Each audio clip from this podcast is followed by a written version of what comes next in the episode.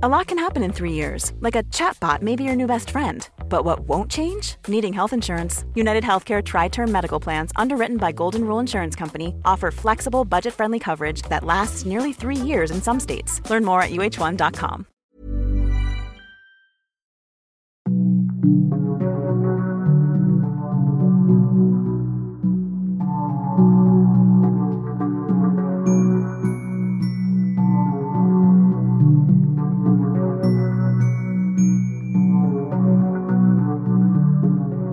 En 1981, un hombre de limitadas capacidades mentales cometió un horrible crimen que lo convirtió en el enemigo público número uno en su comunidad. Desafortunadamente, su crimen coincidió con la carrera política de un candidato presidencial que buscaba aprobación como el candidato contra la delincuencia, de quien dependería la magnitud de su condena. Esta es la historia de Ricky Ray Rector. La decisión presidencial.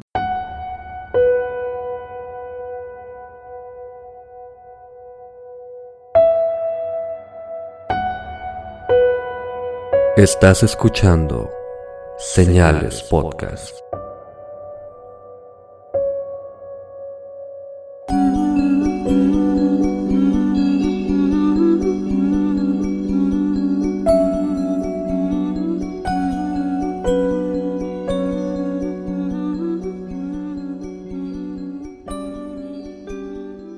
Buenas noches, gracias por acompañarnos en un nuevo episodio de Señales Podcast.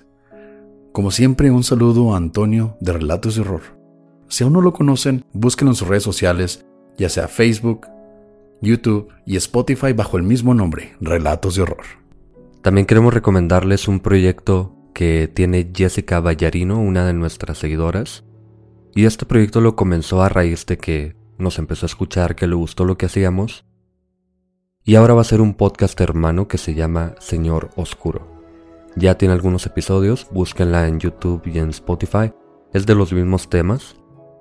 Y es solamente ella, es un podcast bastante informativo, bastante serio, interesante. Y de ahora en adelante va a ser un proyecto hermano a Señales Podcast. Recuerden también comprar sus playeras de Señales Podcast. Ahorita tenemos la edición original con el logo de Señales Podcast y también la ganadora del concurso de Guarrenazo. Pueden encontrarlo en senalespodcast.com diagonal playeras. Y también síganos en Instagram. Yo estoy como pepe.perez.s. Síganos también en Señales Podcast en Instagram. Y a mí me pueden encontrar en Instagram como oscar.senales, porque saben que no agarra la ñ. Hey, I'm Ryan Reynolds. Recently, I asked Mint Mobile's legal team if big wireless companies are allowed to raise prices due to inflation. They said yes. And then when I asked if raising prices technically violates those onerous two year contracts, they said, What the f are you talking about, you insane Hollywood ass? So to recap, we're cutting the price of Mint Unlimited from $30 a month to just $15 a month. Give it a try at mintmobile.com slash switch. $45 up front for three months plus taxes and fees. Promo rate for new customers for limited time. Unlimited more than 40 gigabytes per month. Slows. Full terms at mintmobile.com. Pero ahora, Pepe, vamos con la historia de Ricky Ray Rector. Ricky Ray Rector nació el 12 de enero de 1950 y creció en Conway, Arkansas. Durante su infancia se dice que Ricky era retraído y antisocial. Mientras los demás niños corrían por el vecindario, Ricky se sentaba debajo de un árbol donde jugaba con piedras y varas. Quienes lo conocieron decían que siempre estaba en un estado como somnoliento y despegado de la realidad. ¿Que eso no es normal estar jugando con piedras y varas? No, pero sí era como más retraído, no tanto antisocial, como que vivía en su propio mundo, básicamente. Como yo en la sierra. en la escuela era conocido como un alumno lento e inepto, probablemente a causa de alguna discapacidad de aprendizaje sin diagnosticar o algún tipo de autismo, pero en ese tiempo no se diagnosticaba este tipo de condiciones, y por esto su padre lo golpeaba sin cansancio constantemente. Así que además de tener problemas de aprendizaje, se aunaba también el abuso de su papá y pues ya sabemos cómo funciona esto siempre. Sí, ¿En qué te iba a preguntar, ¿dónde hemos escuchado esto anteriormente? En todos los casos, básicamente. Y como era de esperarse, Ricky se convirtió en un niño problemático. Nah. Desobedecía las reglas, buscaba peleas y era incapaz de concentrarse en cualquier actividad, especialmente en sus estudios, tanto así que a sus 15 años apenas tenía la capacidad de escritura de un niño de 9. Sin ningún tipo de tratamiento o plan educacional, sin poder mantener un empleo y con sus compañeros evitándolo a toda costa por miedo de él, Ricky se rodeó de amistades que lo llevaron a ser arrestado en varias ocasiones por robos y peleas. Se convirtió en un delincuente impredecible y sin sentido. ¿Qué esperas? Como decías tú, casi todos los delincuentes que, de los que hemos hablado, o la mayoría al menos, tienen este pasado de abuso, si no algún tipo de discapacidad mental, al menos sí, de que su padre, su madre los golpeaban, pero ahora son dos pasados muy oscuros, muy fuertes, y pues en la escuela o en ningún lugar le daban ningún tipo de seguimiento, obviamente iba a resultar en esto. Una noche, el 21 de marzo de 1981, ya a sus 31 años, Ricky y dos de sus amigos fueron a un salón de baile y restaurante, donde no pudieron pagar los 3 dólares de entrada.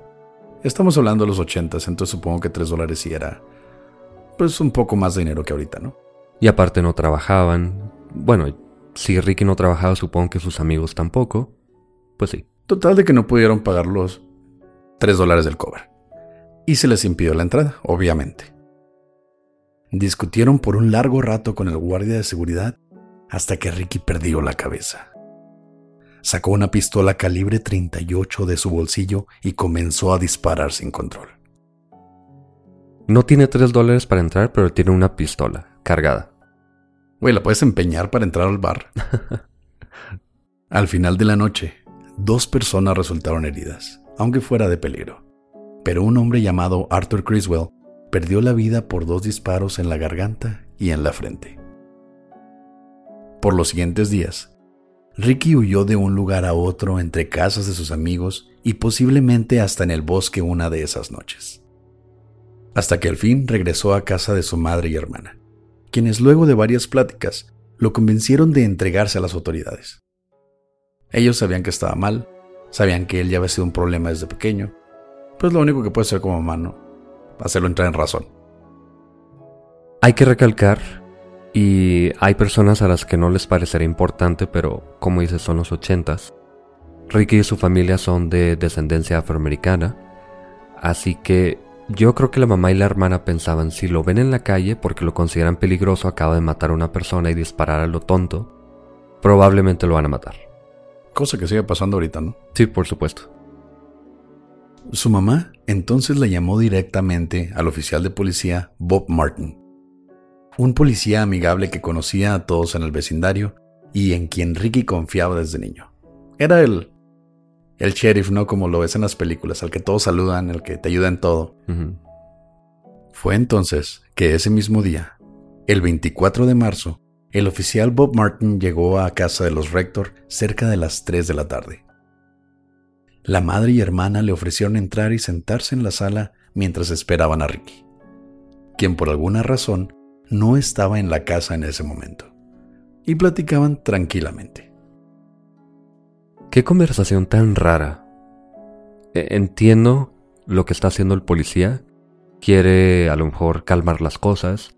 Quiere que no entren en pánico.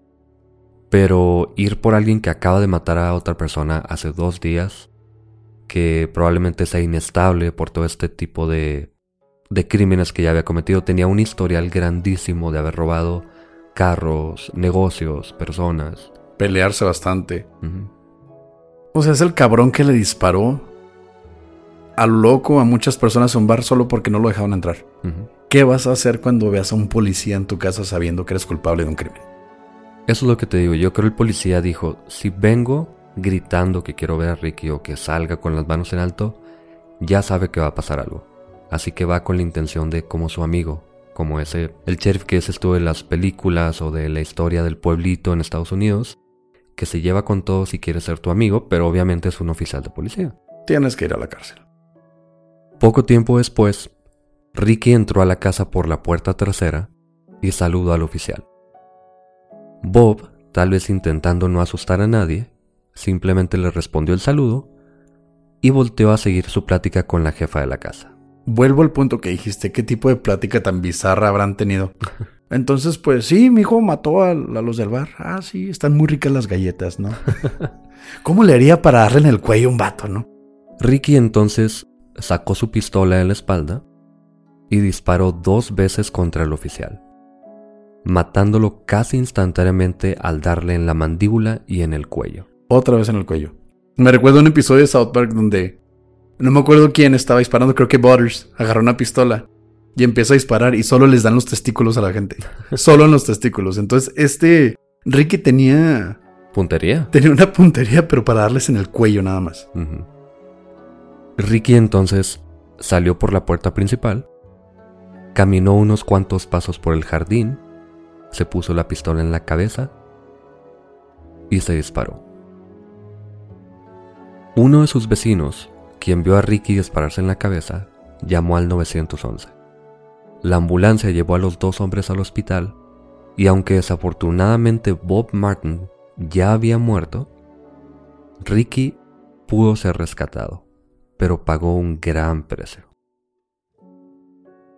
Los cirujanos que intentaban extraer la bala de la cabeza de Ricky, que además estaba muy dañada por el disparo mismo, se vieron obligados a remover casi un tercio de su cerebro. Si Ricky ya tenía ciertas dificultades mentales antes de este incidente, luego de la cirugía el hombre ahora era casi incapaz de funcionar como una persona normal. Un psicólogo describió su situación de forma muy clara. Una casi total incapacidad de conceptualización, más allá de respuestas a sensaciones o provocaciones inmediatas. Y parece incapaz de entender el concepto de pasado o futuro. En pocas palabras, básicamente una lobotomía prefrontal que dejó a Ricky totalmente incompetente. Si ya Ricky tenía problemas de aprendizaje, de comunicación, sociabilización, ahora era casi incapaz de comprender qué pasaba alrededor de él. De hecho, totalmente incapaz al parecer. Sí, pues basado en lo que dijo el psicólogo, era una persona perdida completamente. No tenía forma de pensar, razonar. Quedó como un niño chiquito. Sí, totalmente. Al entender el estado mental de Ricky, su familia pensó que sería institucionalizado de por vida, ya que sus capacidades mentales eran similares a las de un niño apenas capaz de hablar. Pero el pueblo de Conway quería justicia, que es comprensible. Bob Martin era un miembro amado por la comunidad además de ser un oficial de policía con conexiones y amistades en el mundo judicial. Tanto que por alguna razón, los jueces declararon a Ricky competente para afrontar sus juicios. Era tan querido este güey, era tan amado por toda la gente, era un ejemplo en sociedad, que aún sabiendo que este hombre ya no tenía la capacidad cognitiva o de raciocinio, más allá de un niño como de cuatro años, aún así deciden declararlo competente. Tanto era el odio y tanto era el amor que le tenían a Bob Martin que dijeron tenemos que hacer que él pague, sea como sea.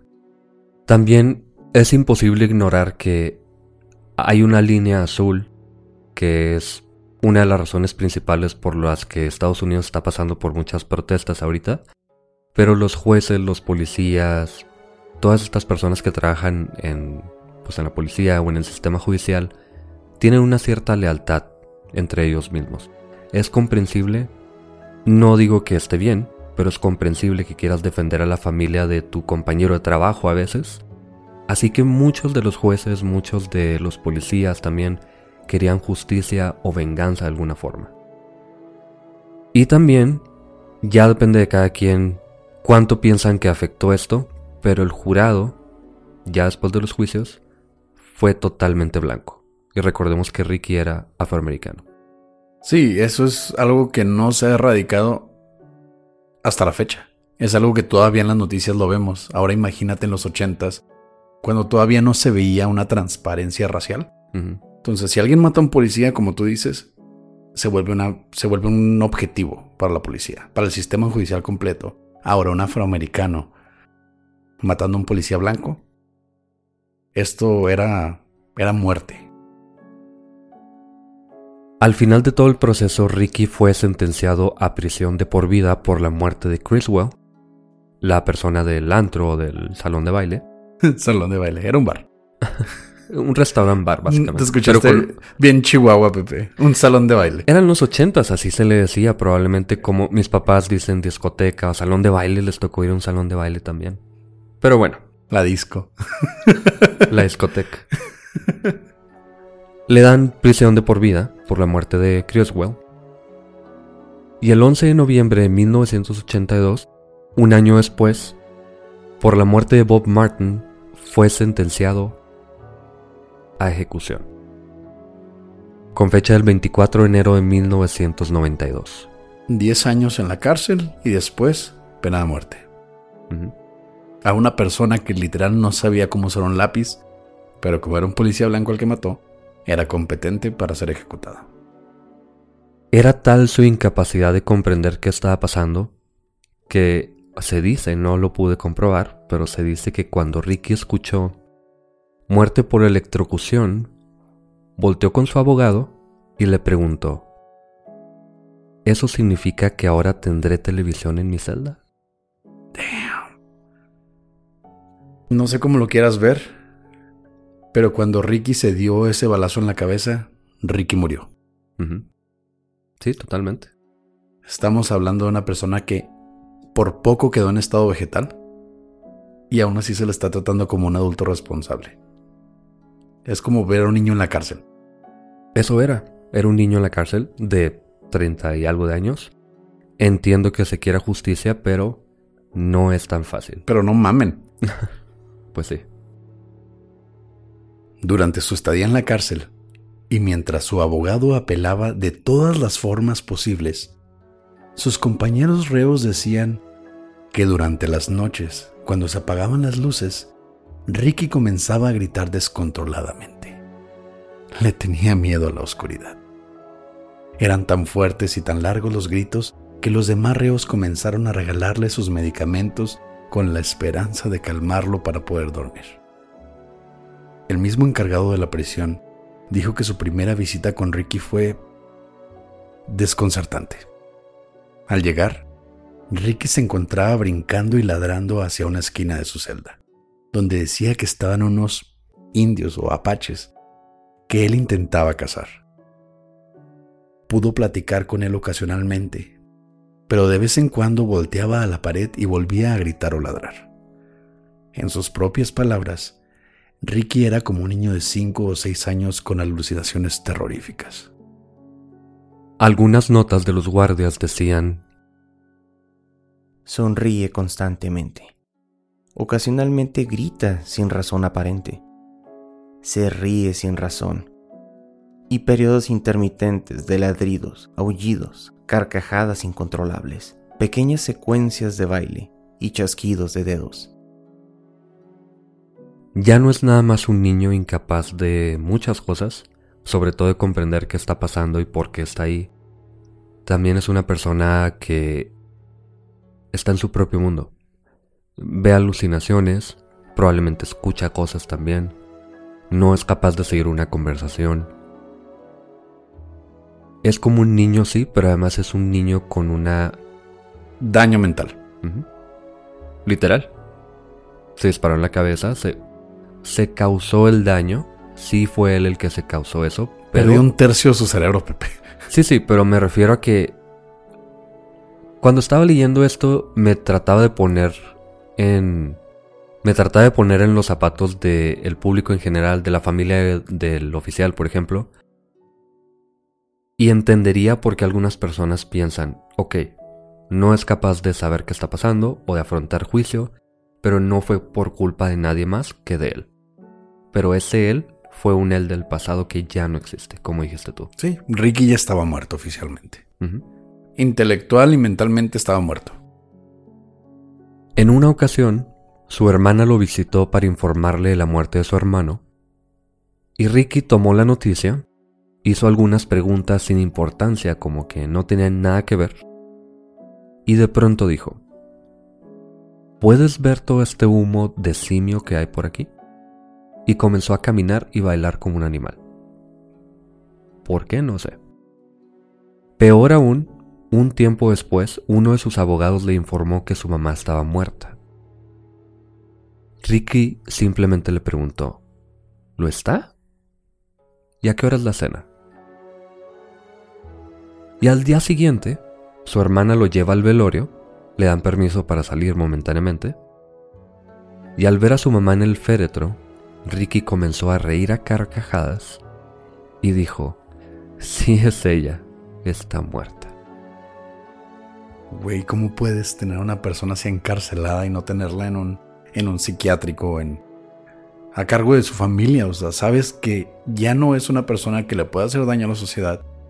No es una persona que tenga que aprender sus errores porque ni siquiera sabe lo que ha hecho. ¿Quién sabe si sea un peligro? Porque alguien así puede ser impredecible. Es un hombre ya muy grande, tenía sobrepeso además, así que es muy difícil controlarlo si se llega a poner un poco no sé, histérico. Como si yo tiene- borracho. No, tú te duermes. Hombre con sobrepeso y sin saber qué hacer, imagínate. Pero tú te duermes y te caes solo además. Entonces, a Ricky sería incapaz controlarlo si empieza a alucinar, por ejemplo, si viera un apache entre comillas y en realidad fuera un niño, por ejemplo, sería un peligro. Así que institucionalizado sí, pero en la cárcel, como dices tú, no.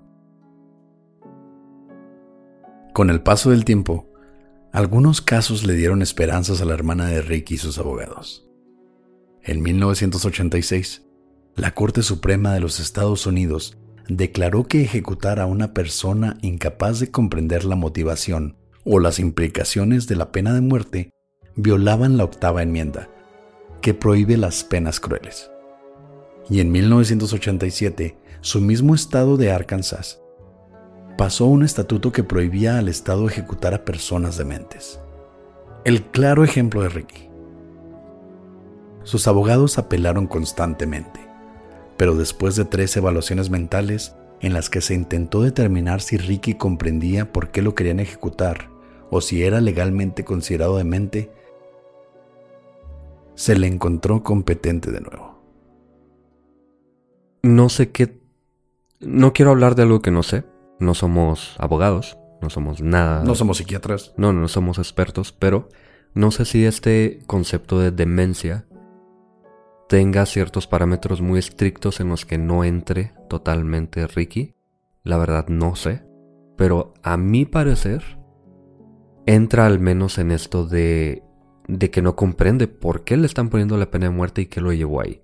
No sé si tenga recuerdo de qué fue lo que pasó, lo dudo, pero al menos no comprende y ya eso se me hace suficiente para que no le puedan ejecutar. Y lo sabemos cuando le, le dictaron sentencia por electrocución, que él pensó que le iban a poner una televisión en su celda, que estoy seguro que ni él sabía que era una celda, él pensaba, supongo que era su cuarto, su casa.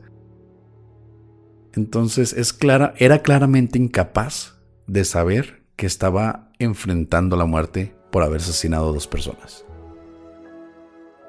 La última opción de Ricky y sus abogados era pedir clemencia al actual gobernador. Nada más y nada menos que Bill Clinton, quien estaba en plena campaña presidencial. En diciembre de 1991, un panel de clemencia evaluó el caso de Ricky antes de mandarlo al gobernador. Yo apenas me acuerdo de Bill Clinton y en ese tiempo yo la verdad no comprendía muchas cosas, pero sí sabía y he leído algunas cosas de que Clinton fue una persona muy amada como presidente, ya después de todo esto. Y él tuvo uno de los ratings más grandes al salir de la presidencia que cualquier otro presidente. A excepción de, tú sabes, Mónica Lewinsky, este, amoríos al por mayor y todas sus pendejadas, ¿no? Pero él siempre se presentó como una persona recta, a pesar de esos... eh, Yo creo que Mónica Lewinsky pudo decir que era muy recto. pero siempre fue muy amado, es el punto. Lo que a mí me sorprendió mucho es que Clinton, él comenzó una campaña supuestamente dura contra el crimen. Y por alguna razón muchas personas como que no lo veían así, sobre todo personas afroamericanas, no lo veían así, lo veían como un candidato que estaba del lado de ellos. Por alguna razón, no me voy a meter tanto en eso. Pero lo importante aquí es que a raíz de un escándalo sexual que no fue el de Mónica Lewinsky, fue otro, anterior. Este cabrón se la pasaba chido, güey. Porque siempre estuvo casado con Hillary Clinton. Sí, sí. Él era carita, además, estaba. Era atractivo. Tiene una narizota, güey. Era atractivo, de todos modos. Compáralo con Bush, por ejemplo. No me gustan tus. Tus inclinaciones sexuales presidenciales, Pepe. Bueno. Más que Nixon, sí era. Ah, sí, él tenía una narizota. Bueno. En fin, tuvo este escándalo sexual durante su primer periodo como gobernador de 1979 a 1981. Luego perdió la reelección porque la gente lo veía como este, básicamente... Adúltero. Pues sí, adúltero, una persona que no se controlaba y además, en este tiempo a él lo veían como alguien muy leve contra el crimen. Durante este periodo, el primer término que tuvo, él otorgó 70 clemencias a diferentes criminales. Pudieron haber sido criminales por vender droga, que no le hace daño a casi nadie. Pudo haber sido, no es como que liberara asesinos ni nada así. Robos menores, cosas así, ¿no? Sí. Del fuero común. Pero terminan impactando sobre todo en un estado del sur de Estados Unidos que tiene tanto hincapié en personas que deben ser condenadas con todo el peso de la ley. Güey, es donde está el Ku Klux Klan a todo lo que da todavía, güey. Estamos hablando de un estado súper conservador. Sí, sí. Entonces pierde la reelección y después cuando vuelve a ganar lo hace con esta campaña de fuerte contra el crimen. Y gracias a eso, cuando ganó otra vez en 1983, estuvo como gobernador nueve años. Fueron tres veces que se religió. Y en esos nueve años, comparado a los primeros tres, nada más otorgó nueve clemencias. Es decir, es un cambio abismal en su política de primero ser como el gobernador chido, el que anda acostándose con todo mundo y que anda perdonando a quien le dé la gana, y de pronto nada, no le voy a otorgar nada a nadie. Algunas excepciones, pero de todas maneras tiene esta imagen de soy duro contra el crimen. Y tuvo que hacerlo por lo mismo que fue criticado y supongo que le dolió bastante perder esa reelección, la primera. Y dijo, no, yo quiero gobierno, yo quiero poder, vamos a darle a la gente lo que quiere. En fin, Clinton tiene muy clara la idea de cómo, ganar, cómo va a ganar la presidencia de Estados Unidos. Duro contra el crimen. Pero aún así, bueno, no aún así porque hay personas a las que no les importa eso, muchas personas cercanas a Clinton intentaron explicarle la situación de Ricky. Algunos ejemplos que destacan son el de Jeff Rosenweg, un abogado de Ricky y que era además amigo de Clinton desde la infancia, pero él nunca obtuvo respuesta a sus llamadas cuando llamaba a la oficina del gobernador. Otro es de Freddie Nixon. Ella era la esposa del pastor que casó a los Clinton y que mantenía correspondencia con Ricky. Intentó comunicarse con Clinton y no lo logró. No sé si era porque andaba de gira con su campaña presidencial, pero son personas muy cercanas que no obtienen respuesta y parece que Clinton se está alejando de esto. Sí, se estaba haciendo de la vista gorda. Realmente no quería afrontar algo que tal vez en su libre albedrío le habría dicho, sabes que está mal, pero no, tengo que ganarme a la gente. Y eso era lo importante para él. Otro de ellos fue el doctor Douglas Brown. Fue el psiquiatra que evaluó a Ricky y él le mandó un fax al gobernador Clinton diciéndole que Ricky era el individuo menos competente que había evaluado en toda su carrera. Y hasta Jesse Jackson, un importante ministro bautista, activista afroamericano y en ese momento miembro del Senado, tuvo una llamada con Clinton, a quien le dijo, Bill, tan solo por moral, con bases humanitarias, la ejecución debe de ser detenida. Clinton le respondió, He buscado varias maneras de hacerlo, pero simplemente no se puede hacer. Hay doctores que dicen que es competente, pero seguiré rezando. Por supuesto que esto era mentira. Clinton tenía la capacidad de cambiar la sentencia de Ricky de muerte, al menos a cadena perpetua. Pero no lo hizo. Como que quería probar un punto. Sí, era toda su campaña presidencial. E, en eso se estaba basando todo. Pero no estás perdonando a nadie. Le estás dando todavía cárcel vitalicia a esta persona. Se va a morir, se va a pudrir en la cárcel. Sí, pero es un estado del sur. A lo mejor hay personas, yo creo, de Latinoamérica muy al sur o hasta de México que no están tan involucrados en la política de Estados Unidos, pero nosotros lo tenemos aquí, a nosotros nos llegan, a veces hasta nos impacta porque tenemos familiares que viven allá, que están preocupados por ciertas cosas, y sabemos que los estados del sur de los Estados Unidos son como amantes de la pena de muerte y sobre todo contra personas afroamericanas que mataron a un policía. Es, si no se hubiese volado la cabeza, o bueno, si no lo hubiese intentado y quedado vivo, no habría forma de salvarlo, para nada. Y ni aún así parece que se vaya a poder salvar.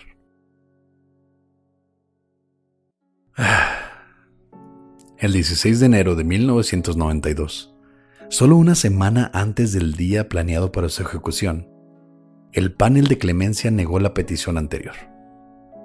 De hecho, Clinton mismo, luego de negar la clemencia personalmente, viajó a Arkansas a mitad de su campaña, literal, se salió de toda la campaña presidencial solo para supervisar la ejecución de Ricky. Aquí no queda claro si estuvo presente en el edificio, pero sí estaba en el estado. Él tiene comunicación directa con la persona encargada de la, de la prisión, con la persona que va a hacer la ejecución y todo esto. Él como gobernador tiene la capacidad de dar ciertas órdenes, de ah, tal vez hasta elegir quién va a ser, personas que conoce personalmente, porque estas son personas que a veces las elige el gobernador mismo, sobre todo la persona que está a cargo de la prisión. Así que él, si no estuvo presente, al menos sí quiso proyectar la imagen de que él estaba como que dando pie a que se Estuvo consciente de todo. No, o más bien que estaba dándole el visto bueno a que lo ejecutaran. Esto nos reafirma que realmente las cartas y llamadas las ignoró por gusto. Sí, sí, totalmente. Para entonces, la ejecución de Ricky fue cambiada de electrocución a inyección letal. Esa noche, Ricky ordenó su última cena filete de res, pollo frito, kool de cereza y un pay de nuez que dejó a la mitad. Luego de cenar, se llevó a Ricky a la sala de ejecución donde los oficiales tardaron 50 minutos intentando encontrar una vena. Una cortina permaneció cerrada entre Ricky y los testigos detrás del vidrio de protección quienes escucharon a Ricky quejarse y gritar de las repetidas inyecciones en sus brazos. Aunque durante todo el procedimiento, Ricky intentaba ayudarles a encontrar una vena, pensando que era un tratamiento médico normal. Al fin, Ricky Ray Rector, de 42 años, fue ejecutado a las 10 con 9 minutos de la noche del 24 de enero de 1992. Bill Clinton consiguió lograr su campaña dura contra el crimen y fue electo presidente ese mismo año. Varias personas continuaron criticando a Clinton y al proceso en general, y se dice que uno de los oficiales presentes en la ejecución renunció poco tiempo después, aún sin haber alcanzado su jubilación. Aunque la historia más triste y reveladora es la del periodista Marshall Frady, quien en su artículo sobre el caso para el periódico The New Yorker escribió que esa noche Ricky dejó su pay de nuez sin terminar para comérselo después. Gracias por escuchar Señales Podcast. Buenas noches.